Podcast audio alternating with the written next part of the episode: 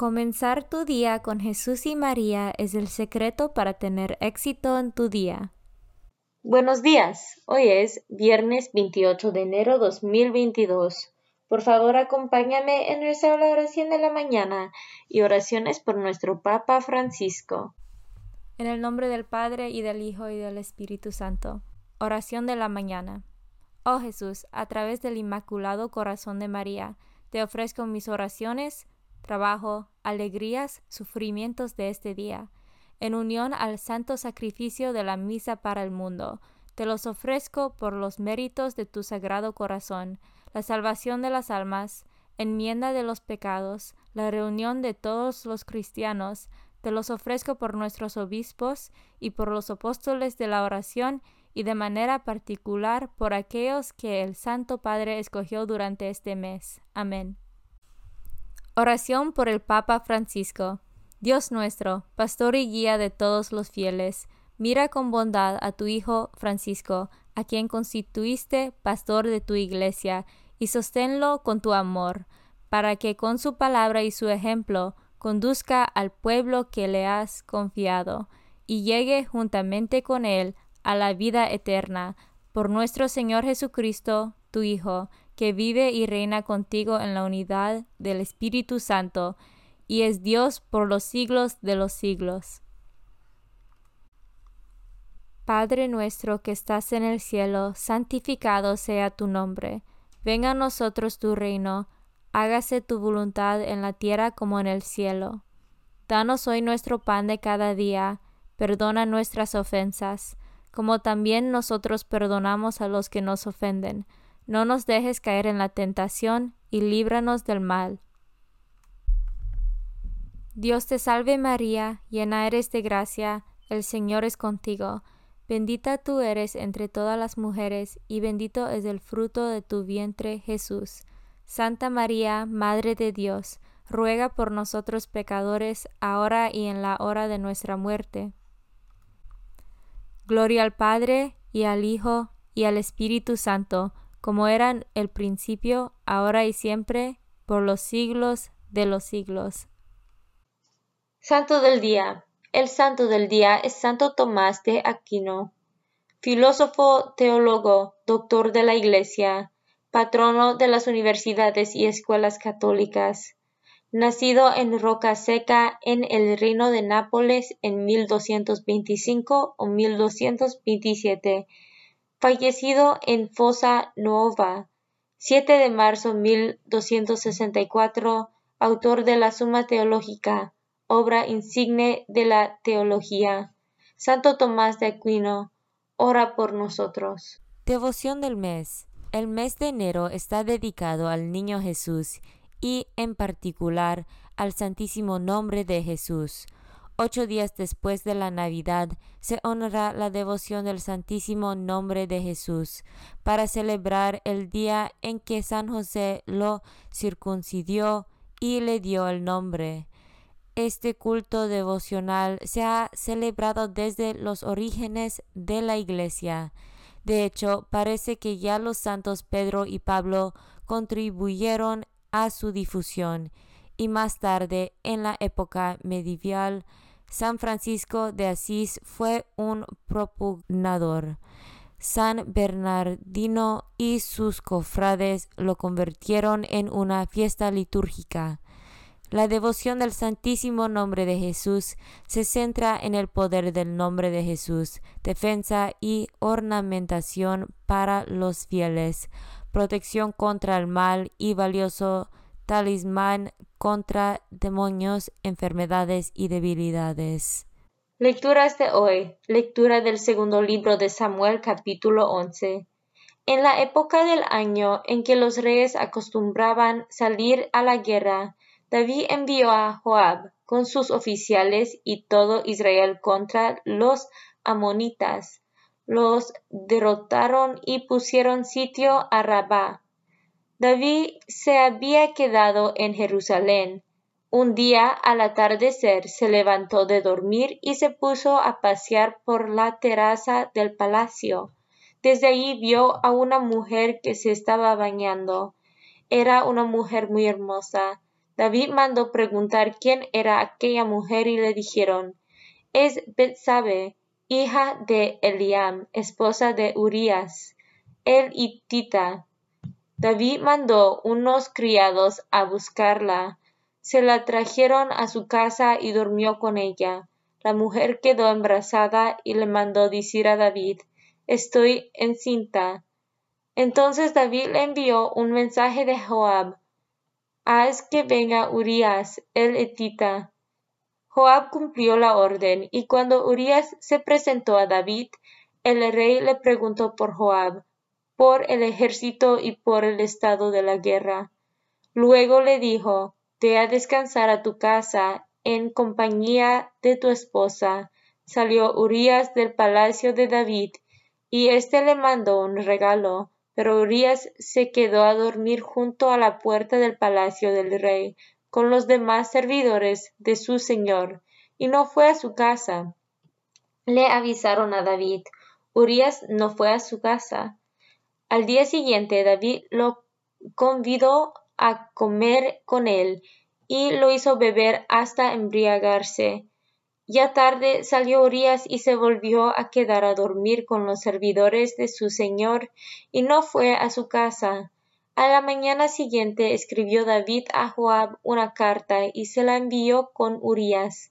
En ella le decía Pon a Urias en el sitio más peligroso de la batalla, y déjalo solo para que lo maten. Joab, que estaba sitiando la ciudad, puso a Urias frente a los defensores más aguerridos. Los sitiados hicieron una salida contra Joab y murieron algunos del ejército de David, entre ellos Urias el hitita. Palabra de Dios. Salmo responsorial del Salmo 50. Misericordia, Señor, que hemos pecado. Por tu inmensa compasión y misericordia, Señor, apiádate de mí y olvida mis ofensas. Lávame bien de todos mis delitos y purifícame de mis pecados. Respondemos, Misericordia, Señor, que hemos pecado. Puesto que reconozco mis culpas, tengo siempre presentes mis pecados. Contra ti solo pequé, Señor, haciendo lo que a tus ojos era malo. Respondemos, Misericordia, Señor, que hemos pecado. Es justo tu sentencia y eres justo, Señor, al castigarme. Nací en la iniquidad y pecador me concibió mi madre. Respondemos, Misericordia, Señor, que hemos pecado. Haz que sienta otra vez júbilo y gozo y se alegren los huesos quebrantados. Aleja de tu vista mis maldades y olvídate de todos mis pecados. Respondemos, Misericordia, Señor, que hemos pecado.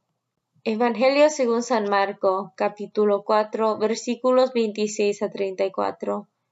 En aquel tiempo, Jesús dijo a la multitud, El reino de Dios se parece a lo que sucede cuando un hombre siembra la semilla en la tierra, que pasan las noches y los días, y sin que él sepa cómo la semilla hermina y crece, y la tierra por sí sola va produciendo el fruto, primero los tallos, luego las espigas y después los granos en las espigas. Y cuando ya están maduros los granos, el hombre echa mano de la hoz, pues ha llegado el tiempo de la cosecha. Les dijo también, ¿con qué comparemos el reino de Dios? ¿Con qué parábola lo podremos representar? Es como una semilla de mostaza que cuando se siembra es la más pequeña de las semillas, pero una vez sembrada crece y se convierte en el mayor de los arbustos y echa ramas tan grandes que los pájaros pueden anidar a su sombra. Y con otras muchas parábolas semejantes les estuvo exponiendo su mensaje, de acuerdo con lo que ellos podían entender y no les hablaba sino en parábolas, pero a sus discípulos les explicaba todo en privado. Palabra de Dios. Meditación diaria. Queridos hermanos, En la época de Jesús, la esperanza en la llegada del reino de Dios revestía muchas formas muy variadas.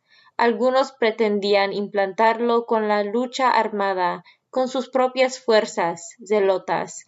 Otros, más moderados, pensaban que lo establecieran con la práctica de la virtud, fariseos, y con el consiguiente menosprecio y alejamiento de quienes no actuasen así, y no faltaban grupos de descreídos o escamentados, tal vez los saduceos, que se fijaban demasiado en pasadas esperanzas y experiencias fallidas. El grito programático de Jesús es que llega el reino de Dios. Él es el ungido para anunciarlo y establecerlo, con sus múltiples manifestaciones, consuelo para los afligidos, alimento para los hambrientos, luz para los ciegos, libertad para los cautivos. Pero su forma de presentarlo es original. El reino es don de Dios, y sus promesas son irrevocables. El reino se implantará, pero no por la violencia, ni como fruto del esfuerzo humano, Dios lo da a sus amigos mientras duermen. En Isaías capítulo 5 y Mateo capítulo 21 se habla del viñador dirigente, que planta cepas, construye la tapia, excava el lagar. En nuestra parábola, el campesino parece más bien un holgazán despreocupado. En cada momento Jesús recalca una enseñanza. La diligencia es necesaria en la vida, pero la autosuficiencia humana está reñida con el establecimiento del reino. Esto es asunto del amor gratuito del Padre, siempre dispuesto a acabar con las situaciones de sufrimiento. Vuestro hermano Serviano Blanco CNF. Comunión espiritual. Jesús mío, Creo que estás real y verdaderamente en el cielo y en el santísimo sacramento del altar. Te amo por sobre todas las cosas y deseo vivamente recibirte dentro de mi alma, pero no pudiendo hacerlo ahora sacramentalmente, ven al menos espiritualmente a mi corazón, y como si ya te hubiese recibido, te abrazo y me uno del todo a ti Señor, no me permitas que jamás me aparte de ti. Amén. Consagración a María. Bendita sea tu pureza y eternamente lo sea, pues todo un Dios se recrea en tan graciosa belleza. A ti, celestial princesa, Virgen Sagrada María, te ofrezco desde este día alma, vida y corazón. Mírame con compasión no me dejes, Madre mía, ahora y en mi última agonía. Oración a San José. Glorioso patriarca San José, cuyo poder sabe hacer posibles las cosas imposibles, ven en mi ayuda en estos momentos de angustia y dificultad. Toma bajo tu protección las situaciones tan graves y difíciles que te confío para que tengan un buen solución. Mi amado Padre, toda mi confianza está puesta en ti, que no se diga que te haya invocado en vano, y, como puedes hacer todo con Jesús y María, muéstrame que tu bondad es tan grande como tu poder. Oración al ángel de mi guarda. Ángel de mi guarda, dulce compañía, no me desempares, ni de noche ni de día, no me dejes solo, que me perdería, hasta que me pongas en paz y alegría, con todos los santos, Jesús y María, te doy el corazón y el alma mía, que son más tuyos que míos. Oración a San Miguel Arcángel. San Miguel Arcángel, defiéndanos en la batalla, Sé nuestro amparo contra las perversidades y acechanzas del demonio. Reprímale Dios, pedimos suplicantes. Y tú, príncipe de la milicia celestial, arroja al infierno con el divino poder a Satanás y a los otros espíritus malignos que andan dispersos por el mundo para la perdición de las almas. En el nombre del Padre y del Hijo y del Espíritu Santo. Amén. Comenzar tu día con Jesús y María es el secreto para tener éxito en tu día.